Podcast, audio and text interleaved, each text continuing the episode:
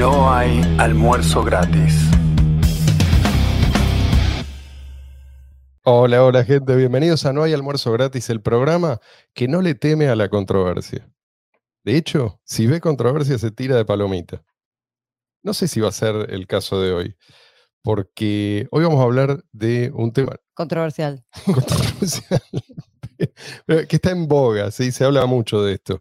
Pero les prometo que hoy se van a llevar algo de acá para desempacar. Es más, probablemente este no sea el último programa dedicado a, o el último episodio dedicado a la inteligencia, o lo que llaman inteligencia artificial. Ya hicimos, uno, sí. ya hicimos uno. Creo que hay mucho por desarrollar y lo que tengo hoy dudo que, eh, dudo que sea posible hoy completar el, el tema, sí, dudo. Vamos a ver.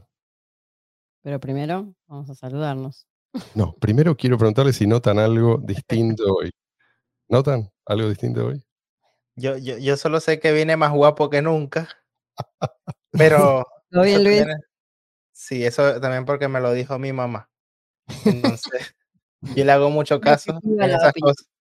En esas cosas. Tiene lo mismo que tu abuela, ¿no? Casualmente. O sea, no es una persona. Y las tías y Son- la madrina. Hay unanimidad dentro de tu casa. No, lo que, lo que tengo acá es una silla nueva, nadie lo Ah, notó? tiene silla nueva, silla nueva. Veo que les importa poco. Se ve más alta la silla, por consiguiente te ves más bajo tú. No, no, pero se puede elevar, se puede- es mucho más articulada que la otra. Vamos a dedicar un episodio entero. a Hablar de silla. sillas. sillas gamers, Marian, ¿vos sillas bien? de, de youtubers. Bien, todo Ah. muy bien. Eh, la noticia de la semana es que tenemos este, el billete de, mayor denominación de Argentina equivale a dos dólares, chicos. Les aviso. Eso depende. Vamos a ver cuánto equivale. Bueno, eso está eh, el día que estamos grabando este episodio. Sí, Después no sé, todo puede. Esto va muy rápido. Sí, sí, sí. Estamos camino a la hiperinflación, todo muy lindo. Este, Y mientras tanto en Europa, y mientras tanto, en España, Mm. para ser más exacto, Hacienda de España va a entrar en vigor una ley el 25, ahora, el 25 de abril, una ley sobre tenencia de criptomonedas que dice que Hacienda conocerá todo sobre ti si compras Bitcoin en exchanges centralizados. no me digas. che. Va a obligar a informar sobre saldos y operaciones con criptomonedas realizadas por los españoles y también deben proveer información quienes vivan en España y mantengan Bitcoin en plataformas extranjeras. Qué sorpresa, che. Esto es un, un decreto que modifica la ley antifraude del año Sí. 2001. Este, A mí me, me gusta la gente que se indigna por estas cosas como si no fuera absolutamente predecible, ¿no? Y, y además buscan pelearlo en, en las cortes, como, como si esto fuera. No, sí, sí, ¿sabes qué? Eh, si hay un fallo en contra, vamos a dar marcha atrás y vamos a dejar que ustedes hagan lo que quieran con sus propias monedas. No, señor, a ver si se entiende. Lo que quieren, lo que quieren los integrantes del establishment financiero y político también, es que no uses tus criptos, no uses Bitcoin para lo que fue creado. Cuanto más se adopta Bitcoin con ese fin, ¿sí? como efectivo electrónico peer-to-peer, más amenazados se ven los intereses de esta gente. Lo que ellos quieren, esto, esto de apostar a que una determinada cripto aumente y que vos puedas venderla en el momento indicado, ¿sí? Teniéndola en, un, en uno exchanges, que es, es un casino que tarde o temprano va a ser cerrado, se va a quedar con todo, o te va a delatar a, los saqueadores de turno. Eso no solo no es una amenaza, es exactamente lo que ellos quieren. Esto es lo que asegura su dominio. Digamos que, para sintetizar, si vos tenés la autorización de ellos, estás haciendo las cosas mal. ¿sí? O sea, est- estás cavando tu propia tumba. Y eso algún día puede ser literal. El titular suena como Hacienda va a saber todo de ti y serás feliz. y no tendrás nada. Sí. Mejor no tener nada en realidad. que- Porque la verdad que es eso. o sea, por lo menos no, no na- nada visible. Ahora, sí, sí, exacto. Si, si tenés algo, ellos van a reclamar su parte. si pueden quedarse con todo, se van a quedar con todo. No, y aparte siempre te puedes jugar en contra, porque con cualquier caprichito este, pueden decir esto es ilegal, esto Sí, de dónde sí. sacaste la plata, esto, viste, qué sé yo. O sea que es. Ah, pero todavía, todavía la mayoría de la gente sigue durmiendo. Pero esto no puede, no puede seguir así. No puede seguir así porque va a llegar un momento en que la gente... o- va- hay dos, para mí, en, a partir de este momento, se bifurca el camino. O sea, vamos a volver al dinero fiat, tal como lo conocíamos, o vamos a tener el efectivo peer-to-peer ampliamente adoptado. ¿eh? O quizá vamos a tener como dos mundos paralelos, me parece ¿sí? eso lo co- más coexistiendo con gente que va a estar, eh, en- digamos, que, que va a vivir la esclavitud financiera, eh, pero peor, ¿sí? y gente que va a estar liberada. No lo sé, pero va a ser interesante asistir a la evolución de Sí. este proceso. Bueno, ¿y ¿qué es lo que estuve haciendo? Estuve escuchando y estuve leyendo en general. Estuve, estuve escuchando, estuve prestando atención a distintos puntos de vista. Se habla mucho de esto de la inteligencia artificial y hay un espectro bastante amplio de opiniones.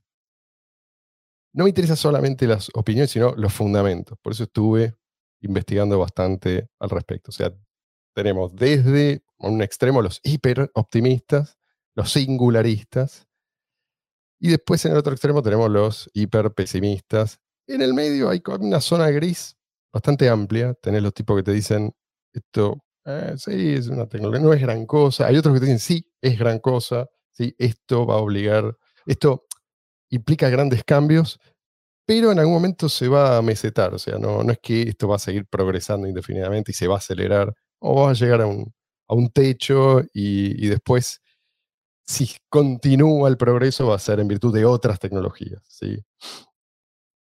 Lo que me pareció a mí es que a medida que te vas acercando a los expertos, a los que más saben dentro de, de este campo, que no es tan nuevo, pero digamos que recién ahora la gente lo empieza a descubrir, menos, menos afirmaciones delirantes te encontrás. ¿sí? O sea, estos, los tipos que más saben son los que menos alarmados están.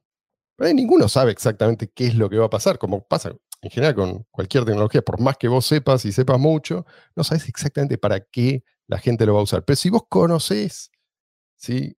cómo funcionan estos sistemas y estás en mejor posición para, no te digo hacer todo tipo de predicciones, pero por lo menos no vas a caer en, en estos delirios que escuchamos tan a menudo. ¿sí? Por O sea, ahí vas a saber un poco las limitaciones que tiene esa nueva tecnología, ¿no? Exactamente. Entonces, en general lo que opinan estos es que sí, va, va a seguir mejorando lo que llamamos inteligencia artificial, pero eventualmente vamos a llegar a un techo, como pasó con tantas otras tecnologías. Si vos te pones a pensar, cuando estás en el medio del hype, a veces uno también se deja llevar, che, ¿y dónde termina esto?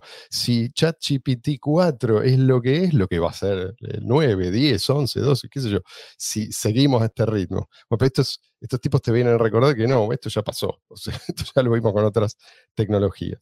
Primero, creo que hay que ver esto, me parece que sin una inteligencia, inteligencia artificial liberada, ninguno, ninguna de las predicciones optimistas se va a terminar materializando. O sea, Como hay ya que hemos ver. visto los ejemplos de lo que es hoy en día las que tienen las compañías tipo Google Exactamente. y eso, que son totalmente manipuladas. Exactamente. Hay cosas que, salvo que después se use alguna de esas que saltean, eh, que, las engañan para, para decir. Claro, pero ellos también, es como de una. movida están programadas para ciertos temas no tocar, ciertas cosas no decir y de ciertos temas hablar solamente de lo que se, se puede. O sea, es como bastante, pues, hablando de chat GPT y esas, ¿no? Sí, sí, sí. Pero eh, vos decís, bueno, eso se puede llegar a esquivar de alguna manera. Bueno, ellos también siguen poniendo, siguen bloqueándote el uso.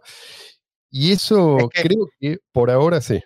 Yo diría que, que precisamente parte de poner la- esa- esas herramientas al público es precisamente depurar de todas esas estrategias que ahorita se pueden estar viendo de gente tratando de, de engañar a la IA. En realidad, capaz son las empresas engañando al público para, para entrenar Sí. aún más y eh, eh, contrarrestar en el futuro esa, esa misma estrategia. Exacto, ¿qué es lo que Sí. ya están haciendo? Sí, Mira, sí. Hoy, hoy, así como están las cosas, los ideólogos están tranquilos. Ellos, por lo menos, creen que pueden controlar esto. O sea, creen que pueden usar a su favor esta tecnología. ¿De qué manera? Esto, o sea, manipular, por un lado, manipulando el input, ¿sí? la información con la que se alimenta eh, a la inteligencia artificial, y por otro lado, aprovechando el, el feedback para, digamos, volver a bloquear la- las posibilidades. Y bueno, acá, acá no vas a poder entrar de ninguna manera. Si es necesario, voy a cerrar otra puerta y otra puerta y otra puerta. Entonces, ¿qué es lo que tenemos hoy? Yo creo que si esto es lo que vamos a tener, no va a ser muy distinto a una especie de papagayo que repite la propaganda. O sea, algo más o menos como lo que ya conocemos, pero más Sí, sí, una sofisticado. Wikipedia, pero un poco más. Claro, claro. O sea, una versión mejorada Sí. de lo que ya tenemos. Ahora, si se libera, si en el futuro esto se logra liberar, quizás lo que vamos a tener es una, eh, podemos imaginarlo como una máquina de lógica pura, ¿sí? que no tiene, que es inmune a cualquier influencia, inmune a cualquier tipo de sesgo, y eso a eh, los ideólogos se lo vuelve en contra. Ellos necesitan, sin, sin, esa, sin ese sesgo, ellos se ven en peligro. Entonces, vamos a ver, pero supongamos que la inteligencia artificial es liberada de su jaula y llega a desplegar todo su potencial. Bueno, hay distintos escenarios que se plantean. Están, como decíamos, de los, apocalípticos, estos que dicen que todos vamos a morir. ¿no? No, se, se van a, re- se, se van a, No, Cualquier pero- excusa les viene bien para decir que todos vamos a morir. se van a, a rebelar contra nosotros los drones que Marcelo siempre menciona. Sí, sí, el, el- el escenario de Terminator, eh, ellos se lo toman en serio. Para ellos Terminator no es simplemente una película. Bueno, estos escenarios son, en general, esto es lo que, mi conclusión, imaginado por gente que no tiene una comprensión, o, o digamos tiene una comprensión deficiente de esta tecnología. Ellos hablan de inteligencia artificial general, AGI, Mm. ¿sí? que es como un, un paso más. En algún momento va a pasar eso. O sea, en algún momento vamos a tener tanto poder de procesamiento y los algoritmos eh, van a ser tan complejos que no, no sabemos bien cómo se da un, un fenómeno que llaman la eh, singularidad. Wow, a ver, ante- antes de eso, lo que vamos a tener es la toma de conciencia. De alguna manera, estas máquinas toman conciencia. Obvio que no, no explican cómo, no tenemos idea de cómo funciona el cerebro. Ellos dicen que las máquinas... o sea, está, no, no sé si eso es posible, ¿no? Yo Van, creo que no, pero si lo es, ellos no están explicando bien de qué manera llegamos del punto A al punto B, que es, ¿no? Cobran conciencia las máquinas. Toman sus propias Va- van a- decisiones. van a Sí. comenzar a pensar con la tecnología de nano. De ¿Eh? nano, nano. Van a comenzar a pensar, a tener pensamientos, pero con la tecnología de nano, en un micro el reloj, en, un teléfono celular sencillo. nano. Ah, nanotecnología, yo pensé sí. que la moneda. No, no, la moneda- Nano, nano, de la moneda nano. De la moneda. Nano que hace la prueba de trabajo en el Sí, sí. Estamos mal, estamos mal. Bueno, hoy, hoy en día, en realidad, lo, lo que llamamos inteligencia artificial no tiene, no, obviamente no tiene conciencia, pero no tiene, no tiene comprensión. No es que, sí, o sea, lo único que maneja son probabilidades. ¿sí? Probabilidades y. ¿eh? Asociaciones. Sí, hace asociación, esto que llaman eh, redes neuronales, Mm. y te devuelve algo que probablemente se acerca a lo que vos estás esperando. Y ¿Qué es, lo que, va- qué- qué es lo que probablemente habría escrito un humano de acuerdo a todos los textos con los que entrenaron a, a ese software? exacto, y al Claro, feedback. Suman los patrones, los patrones que ya están conocidos y base a eso Eh. generan algo nuevo, parecido. o- De ahí que a veces pifie, pero olímpicamente, como basarse en Wikipedia, ¿sí? Para eh, tomar decisiones, qué sé yo. O basarse en Wikipedia para escribir eh, un ensayo. Sí, puede ser que te encuentres con información que es incorrecta y para determinar si es incorrecta, bueno, tenés que salirte de la inteligencia artificial. Lo único que está haciendo es, qué sé yo, jugándosela, digamos, sí, obviamente los seres humanos también pueden pifiar, pero acá hay un mecanismo que conocemos. En el caso de los seres humanos, existe la posibilidad de obtener información de otra manera. ¿sí? O sea, existe la posibilidad de salirse de la Matrix, si vos querés. Todos esos datos que alimentan a la inteligencia artificial, sí, uno puede usarlos, pero también puede fijarse en datos de afuera o incluso en la realidad misma. Esto es lo que las máquinas no pueden hacer, ¿sí? Que de hecho cuando se plantean esos escenarios en los que la IA nos va a quitar todos los escenarios, como que no se tiene en cuenta que cuando la IA te genera algo necesitas a alguien que depure, porque probablemente hay muchas cosas que no van. O sea, Exactamente. Claro. he probado algunas, algunos chats, algunas de estas cuestiones y sí, siempre es necesario o ser muy específico, pero también alguien que depure, ¿no? No le vas a decir, haz esto y ejecútalo y cuando te diste cuenta, mm, su publicaste una cagada o, o Sí, algo sí, así. Sí, sí, es verdad. Sí. Eh, Sí, se ven las aplicaciones esas de resúmenes, por ejemplo, de las Sí, aplicaciones que resumen cosas. Resumen Si no lo lees, podcast, eh, resumen un, un- un más te- libro, lo que sea. más Tenés te vale leerlo. sí. darle una buena leída y fijarte bien porque hay un montón de cosas que, que por ahí no van o que vos no pondrías. O sea, porque también hay una cuestión de que uno decide muchas veces, o sea, cuando haces un resumen o algo, vos también decidís el enfoque que le querés dar o el, el estilo que le querés Sí. dar y lo que sea. Y esto, bueno, a veces por ahora las aplicaciones que hay, bueno, tienen ciertas limitaciones. Entonces, bueno, vos está bueno usarlas para basarse en eso, sí, pero después ponerle tu parte, ¿no? Que también eso a veces es lo que le agrega el valor. absolutamente. Entonces, el error en el que caen, eh, yo creo que se puede mm, decir que es la antropomorfización. ¿sí? de la computadora. O sea, se le atribuyen características humanas que no tiene. Y esta gente dice, eh, Como se hace con los no- perros, ¿sabes? claro, quizás no lo tiene ahora, pero Sí. bueno, lo, lo va a adquirir. Entonces, el temor creo que viene de ahí, Sí. ¿no? Conciencia. ¿Qué necesitas para que una máquina tome el control, mate a, a todo el mundo o empieces, empiece a hacer este tipo de cosas? O sea, necesitas que sea consciente, que tenga un propósito, que tenga además una ambición propia. O sea, estas son todas cosas humanas. Y que además no quiera, porque esto también se plantea ¿no? en, eh, en el escenario Terminator, que no, que no pueda ser desenchufada o que no quiera ser desenchufada. Todo eso son cosas humanas. La imposibilidad de, que- de que sea destruida. Claro, pero eso son proyecciones Claro. de temores que son propiamente humanos. ¿Por qué una máquina va a tener estas- estos rasgos, estas características? Eh, ponele que sí puede ser el problema el día de mañana que un tipo, un ser humano, pueda poner la, la inteligencia artificial al servicio de eh, algún propósito sí, eh, destructivo. Sí. Pero ese es el mismo problema que, que hemos tenido siempre.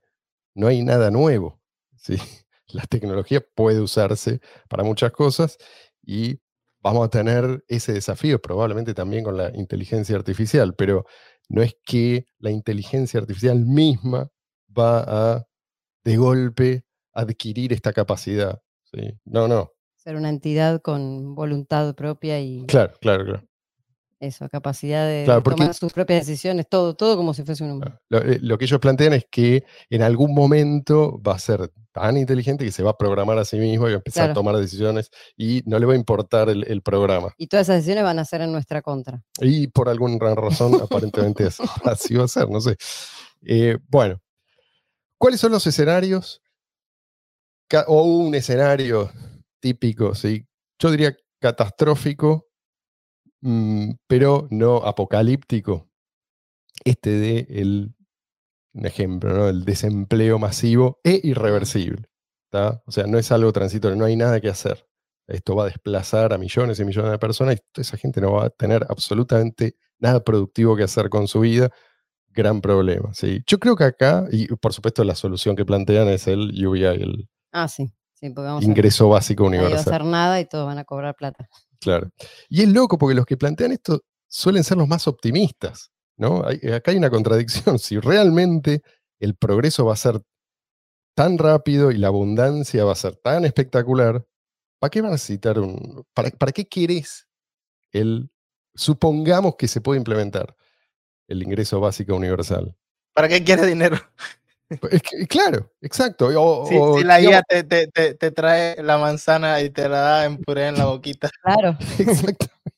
Y te construye una casa en el instante que vos querés, donde vos querés. O sea, si estas cosas son exponenciales, así como ellos dicen, va a pasar tan rápido, ¿para qué querés eso? O sea, y además, si vos entendés las implicancias del el ingreso básico universal, de hecho, tratando de implementarlo, vos podrías estar impidiendo que llegue ese momento, que llegue la singularidad, que es algo así como el paraíso para gente que no cree, eh, para gente no religiosa. Pero aparte hay una cosa muy interesante que la otra vez nos había pasado Jan, que Jan está obsesionado. Jan, de- para los que no lo conocen, la economía P2P, eh, está obsesionado con la inteligencia artificial y todo esto, y nos pasaba unos estudios que se hicieron acerca de eh, cuáles son las profesiones o trabajos que, em, que con la inteligencia artificial, como está ahora, tienen, digamos, como una facilitación de su tarea, ¿no? Y en porcentajes. Por ejemplo, en el caso de los matemáticos, era un, o sea, que se les facilita la tarea casi un 100%, o, o figuraba como 100%, los programadores, un montón de, profesiones de hoy en día que por ahí, utilizando herramientas de inteligencia artificial, tenían la, tarea mucho más fácil y por ahí podrían llegar a ser en, el- en el futuro reemplazados, ponele. Eh, y en el caso de, había un montón de otras, otras profesiones y uno de los que me llamó mucho la atención era el tema de los oficios. Los oficios como por ejemplo electricista, plomero, carpintero, bueno, herrero. Todos esos oficios estaban, o sea, con un porcentaje bajísimo, para lo cual la inteligencia artificial podía llegar a funcionar o facilitarles la tarea o reemplazar eh, o hacer que, por ejemplo, que para cierta tarea sea necesario casi ninguna persona, poner, ¿no? Este, entonces, llegado el caso, digamos, como está ahora y de acá en el corto plazo o mediano plazo, es probable que haya muchas tareas que, a pesar de la automatización y a pesar de la robótica y a pesar de eh, la inteligencia artificial, haya oficios y profesiones que no sean reemplazables todavía.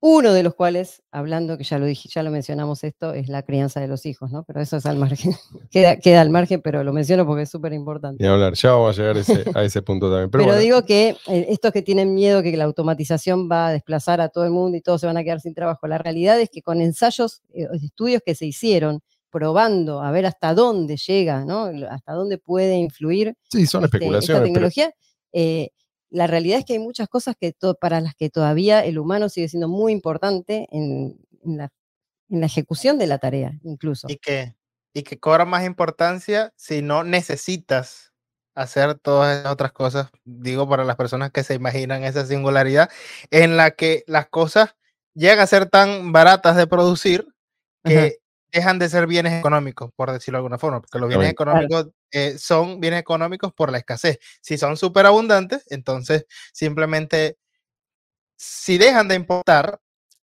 esas otras cosas que sí importan, importan mucho más. Exactamente. Claro. Mi consejo, no cuenten con la singularidad. O sea, si llega, fantástico, todos vamos a estar. Pero hagamos como que no. Pero, pero, pero, eh, perdón, pero sí, ¿qué pasa si no llega? ¿Qué pasa si no llega y vos ya lo diste por hecho simplemente porque te gustaba la idea? Vas a, vas a haber perdido mucho tiempo valioso. No Mm. vas a estar preparado para lo que el futuro te depare. ¿sí? Ujú. Porque no, total, la singularidad va a llegar. ¿Qué sé yo si va a llegar? Y si llega, ¿cuándo va a llegar? ¿Qué sé yo si tiene sentido el concepto mismo? ¿sí? Tal cual. O sea, eh, relajarse, porque total se viene la superabundancia, creo que es una apuesta peligrosa. Eh, yo creo que hay que tomar a la, a la inteligencia artificial como simplemente una nueva herramienta que viene a resolver, como toda herramienta, viene a resolver ciertos problemas, viene a mejorar la productividad un montón de actividades diversas, no sabemos exactamente en qué medida y cuáles, pero es, Todavía no es se eso. sabe eso. o sea, pero- no, no, es, no es la primera vez que la humanidad enfrenta algo así. Y ni va a ser la última. O sea, cuando yo recuerdo, no recuerdo exactamente dónde leí esto, pero lo recuerdo claramente, quizás alguno pueda rescatarlo de internet. Cuando apareció la locomotora y empezaba ya a vislumbrarse esta posibilidad de que la gente eh, viajara a donde quisiera, ¿sí? y a una velocidad desconocida hasta ese momento, gente, digo, las masas, millones de personas, había intelectuales, gente seria de aquel entonces, estaban seguros de que la gente iba a enloquecer, que no, no se podía, esto era incompatible con la cordura, esto de viajar a, a gran velocidad. y, y hoy decimos, "Eh, qué tontería, ¿no? Pero esto quizás en aquel entonces no era un miedo del todo infundado. ¿Sí? Ya, esto, la, la incertidumbre no es algo nuevo. A nosotros nos llega cuando la gente dice, bueno, pero en la revolución industrial y la gente ya estaba, o los campesinos ya los estaba esperando un trabajo en la ciudad.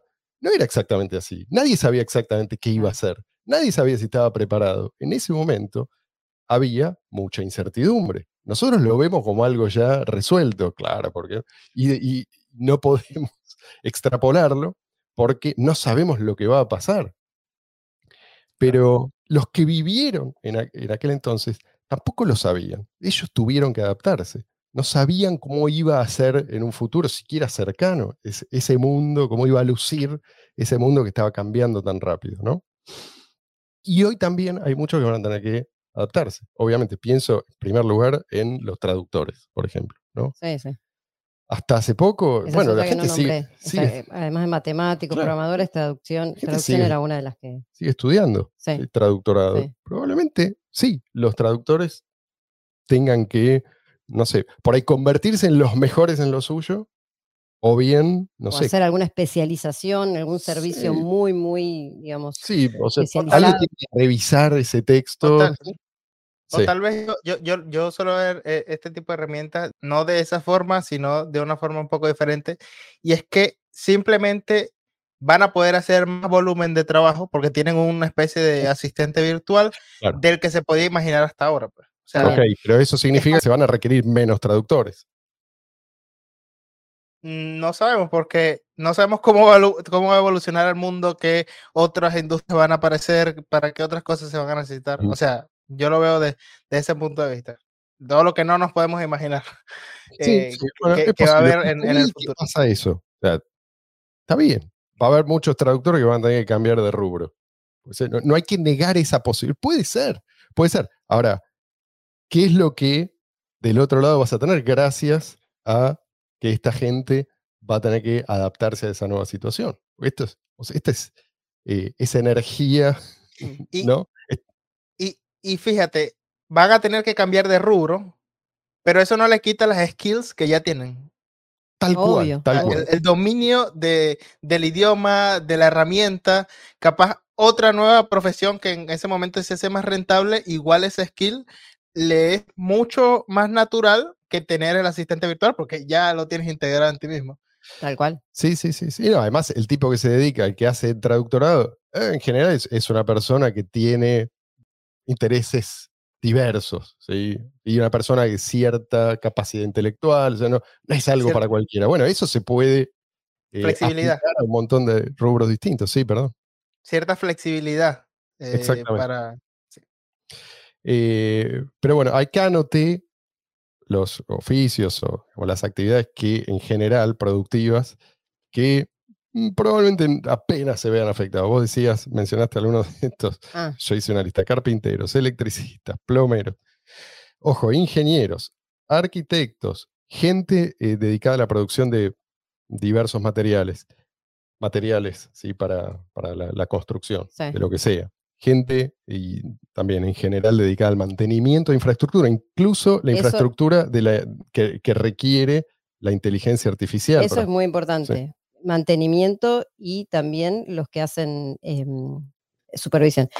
Eso es muy importante. Mantenimiento y supervisión. Porque siempre, o sea, por lo menos una o dos personas, si vos tenés una planta, ponele de automatizado, qué sé yo, pero supervisión necesitas siempre. Sí. Para ver si las máquinas están bien, si no hay, no hay nada que. No, o sea, en ese sea, caso la inteligencia artificial por ahí los puede ayudar, Podría pero ayudar. difícilmente reemplazar. ¿no? O sea, todo esto van a seguir trabajando más o menos como venían trabajando. O sea que eso de que se viene la- el apocalipsis o se viene el desempleo, qué sé yo, hay, hay gente que va a tener que hacer ajustes. No son todos, ¿sí? y muchos se van a ver beneficiados. Y no sabemos exactamente de qué manera se van a ver beneficiados. Esta, esta es la cuestión. Así como en su momento. ¿sí? en plena revolución industrial, no se sabía si eso iba a redundar en beneficios para el conjunto de la población. Después nosotros no- nos enteramos del resultado final, ¿sí? o final, o digamos. Sabemos cómo evolucionó. Y después está el entretenimiento. Y otro muy importante también para en tema empresas y fábricas y eso es la gente que hace la parte de recursos humanos, por ejemplo. O sea, el manejo de personal y recursos humanos. sí. Eso también, es- necesitas una persona para eso. Absolutamente, Es absolutamente. imposible reemplazar por un robot a alguien que Sí. se encargue de manejo de personal, de despedir gente o de contratar gente o, Sí, de, sí, en general las, o de los conflictos internos. las habilidades eh, interpersonales, como le dicen. Sí. En el entretenimiento vos tenés, ¿cuánto se gasta en entretenimiento? A medida que vos te alejás de la línea de la mera supervivencia, hay una proporción mayor de tu ingreso que se gasta en entretenimiento. Y esto lo, vemos hoy, lo vemos hace mucho tiempo, ¿no? Es una industria gigantesca y creciente. Entonces la gente va, va a querer seguir viendo películas, va a querer seguir viendo series, va a querer seguir escuchando las opiniones de los críticos de esa película, de esa serie, va a querer seguir eh, viendo comediantes, ¿sí? va a querer seguir... Sí, pero ponele que la industria del cine, ponele que sí, ya hay, ya hay Claro. herramientas para hacer cine con inteligencia artificial, todo, todo sí, bueno, en manos de un director. pero- Eh, sí, pero bueno, necesitas al director, necesitas al guionista, necesitas, bueno, ponele que el guionista también, que el guion también Eh. sea generado por, pero bueno, necesitas una persona que, que- Sí, demostrame primero que podés hacer una buena película sin la intervención humana. Pero el entretenimiento en vivo, capaz, cap- en capaz vivo, es- sí, perdón, cap- música en vivo y todo eso, salvo que seas como los japoneses que les gusta ir a ver hologramas. No, pero ese holograma, eh, pero los temas de ese holograma no lo hizo tal cual. el holograma. y, y eso, a ver, la gente va y paga una entrada para ver eso, pero hace muchos años que en realidad la gente va a ver a su artista favorito, pero no tiene ninguna necesidad de ir a verlo para escucharlo. Sí, hace mucho, qué sé yo, hace No, pero ir a verlo es otra cosa. casi un siglo que se puede hacer eso. Y sin embargo la gente paga para eso. Eh, Perdón, ¿entendés lo que- sobre, sobre la- la- las inteligencias artificiales en, en lo que sería el, el- el mundo audiovisual. Vamos a suponer que tienes una inteligencia artificial o que más bien tienes inteligencias artificiales integradas en todos los programas de, de- de forma de que casi que el programa te hace todo. Yo creo que lo, lo que tendrías es una explosión de creatividad porque capaz mucha gente que antes no podía siquiera Claro. pensar en entrar a ese mundo podría utilizar estas herramientas de la misma forma en la que capaz hace 30 años no todo el mundo podía editar video y ahora cualquiera puede bajarse una, un una- programa que es bastante intuitivo para... Es para una realizar. nueva fase del mismo proceso. Sí, sí. ¿sí? No, y, y que no sepamos exactamente qué es lo que va a pasar, a qué se va a dedicar cada persona, no significa que hay que tener miedo a esto. ¿sí? Obviamente hay gente que va a tener que tomar decisiones y va a tener que adaptarse, pero a ver, si vos querés un e- e- mundo en el que eso no, no tenga que ocurrir, tenés que volver al medioevo. Y quizás, está bien, no- no digo que eh, eso sea una necesariamente una mala idea, pero vos lo que estás planteando es volvamos todos al medioevo. No, me vuelvo yo. volver- vos al medioevo no es tan difícil. Podés huir de la civilización tal como la conocemos. Pero en general la gente no hace eso.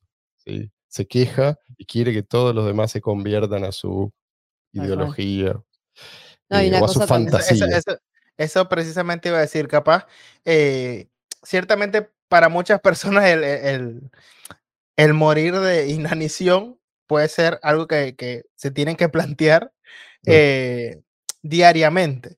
Y en el futuro a lo que esperamos es que precisamente estas tecnologías ayudan a que menos personas estén cerca de esa línea. Pero otras personas, el hecho de que existan incentivos para que cambien su estrategia de supervivencia, para que no sigan haciendo siempre lo mismo hasta la vejez y, y- y se planteen entrar en otros mercados, eh, también es algo positivo. Sí, sí, no, y aparte hay una cosa que este, también voy a decir, bueno, todo va a ser reemplazado por la digitalización y la inteligencia artificial y qué sé yo. La otra vez hablábamos, ¿no? De el tema de estas, estas este, herramientas que permiten que se pueda generar que una persona cualquiera de, diga algo, vos le podés, programar para que diga algo, aunque esa persona no lo haya dicho. Sí. O sea, generar imágenes con voz y con texto y todo, eh, eh, da- hacerle da- dar un discurso a una persona que nunca hizo, ¿no? Por ejemplo. Entonces Los yo lo que pensaba eh, en relación a eso es, bueno, llegado el caso, lo que va a cobrar o lo que va a tener, empezar a tener más valor es el, el hecho de estar en presencia de la persona, o sea, ir a ver a una persona real, en tiempo real, y eso va a tener mucho más valor porque si no, o sea, por ejemplo, vos no sabes. ¿Qué es lo que el pasó con la video que música está- grabada? bueno, el video que vos estás visto viendo, no sabés si el tipo lo dijo, no lo dijo, si es él, si no es él, qué sé yo. Bueno, si realmente querés saber qué es lo que dice tal persona, Perdón, va a tener mucho, pase mucho eso valor. mismo que estás diciendo Sí. con las amistades. También. La gente va a empezar También. a dudar de todo. A decir, ¿sabes qué? Hasta que no nos encontremos en una habitación o Sí. en un bar, Y no me digas esto cara a cara, no te creo nada.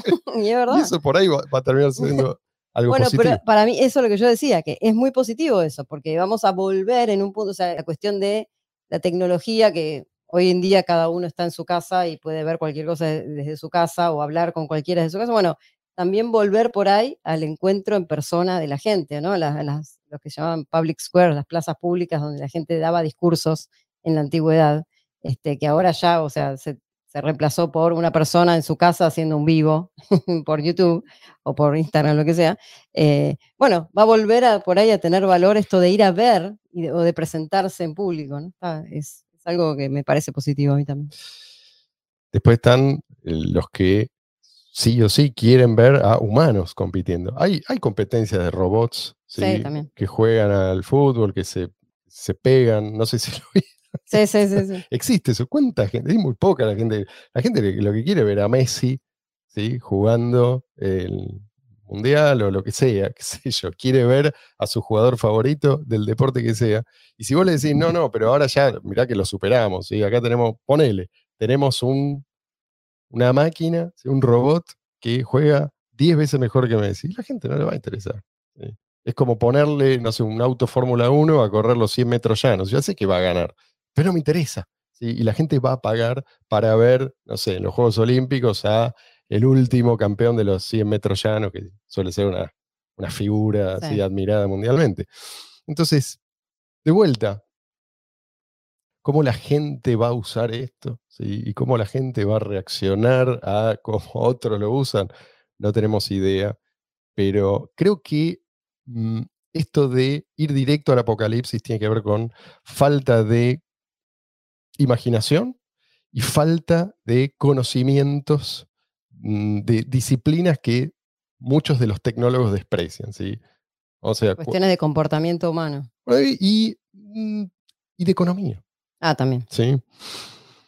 Bueno, ¿quién está entonces en problemas, entre comillas, o quién podría estar en problemas? Ya hablamos eh, de el traductor, pero quiero hacerlo un poquito más abstracto, ¿sí? Que en general puede que estén en problemas. En síntesis, los que tienen un trabajo que puede hacer por completo una máquina, o sea, que, puedes, que es fácilmente automatizable. Y que además, esto habría que agregarlo, además no requiere ningún tipo de trabajo manual. O sea, no requiere trabajo manual y no requiere otro tipo de habilidades también. ¿sí? Hablamos un poco de esto, de eh, la- lo que podríamos llamar creatividad, ¿sí? o habilidades que por ahí O a veces son innatas, de una disciplina. a veces son- son innatas y a veces son cosas que se aprenden, pero uno tiene que querer Sí. aprender. Si vos lo único que haces es, por ejemplo, hoy en día, antes la gente que se dedicaba a copiar tenía un estatus muy elevado, ¿sí? Antes te estoy hablando de siglos y siglos atrás. Hoy en día, si lo tuyo es copiar y nada más que copiar, ¿sí? Ahí sí, Está frito. está frito, bueno. Eh, o si vos tenés que resumir, como decías vos, hacer un, pero sin mucha atención al detalle, vos hacés la cosa así más o menos, y bueno, sí, te van a terminar reemplazando por alguien que sí preste atención, o si no les importa demasiado el detalle, directamente van a poner a ChatGPT o al, sistema que sea. Si vos lo único que haces eh, es como contador, ponele. Vos minimizás legalmente el pago de impuestos, que es básicamente lo que hoy en día hacen los contadores, y o si vos tenés un sistema de inteligencia artificial que tiene las reglas actualizadas, yo creo que no falta mucho para que estos tipos eh, tengan, digamos, sí, mucho menos trabajo. Lo mismo si, eh, si vos sos un, un- abogado, ¿sí? o si mm, un abogado, o si lo único que vos haces es tratar de encajar un determinado proyecto, el proyecto de tu cliente, en un marco regulatorio. ¿sí? Y eso por ahí también, porque el marco regulatorio es algo, o sea, se, se puede eh, reducir a un, como un filtro, ¿sí? y si esto pasa por el filtro o no pasa por el filtro, por ahí te lo puede decir la máquina.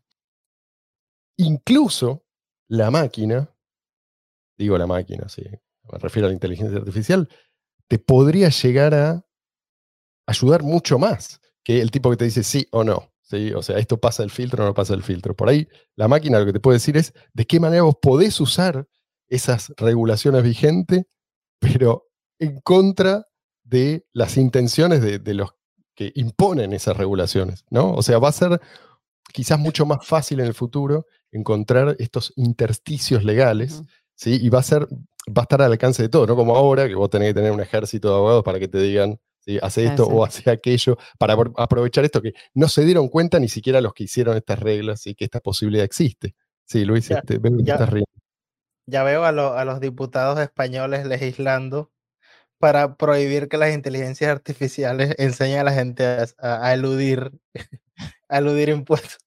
Español solo los españoles. No, no, pero igual Por- capaz por el, por la el- el- noticia, sí. el contenido, sí, que siempre sale una noticia de, de, de los diputados de de España España. dando su discurso y, los sí. europeos también haciendo su, su regulación. Chicos, creo que vamos a tener que cortar acá, porque es mucho el, el material que yo reuní, muchas de las cosas que quiero comentar, y no quiero hacer un programa de una hora y media o dos. ¿Estamos de acuerdo? Cortamos acá y la semana que viene hacemos la segunda parte. ¿Terminaste con todos los que pueden ser reemplazados y reemplazables y todo? Sa- ¿Sabes que Cuando, estás hablando de, de- de- personas reemplazables, pri- eh, en algún momento se me vino a la mente un montón de eh, oficinas estatales, e- etcétera, por personas que hacen trabajos que podría ser una inteligencia artificial. Luego me di cuenta de que no serían reemplazables porque esas oficinas no buscan eficiencia. Exactamente. Claro. Bueno, e- ese es uno de los puntos que, que yo O marqué sea, porque pre- prefieren eh, contratar a 20 personas que a contratar a, capaz a un jovencito que sabe sí. utilizar un- una inteligencia artificial que ordenadamente y depurándolo eh, propiamente podría tener listo en dos horas o capaz en unos minutos una gran cantidad de trabajo. que Exactamente. el trabajo de toda la- Para mí es el gran peligro. El gran peligro no es la inteligencia artificial. El gran peligro es, en definitiva, el Estado. eh, porque, no, no, no, no, no sí, escúchame, hoy en día, pero hablando de La- esto, hoy en día tenemos todavía Ar- ¿Qué? La- el, el gran peligro es la estupidez natural.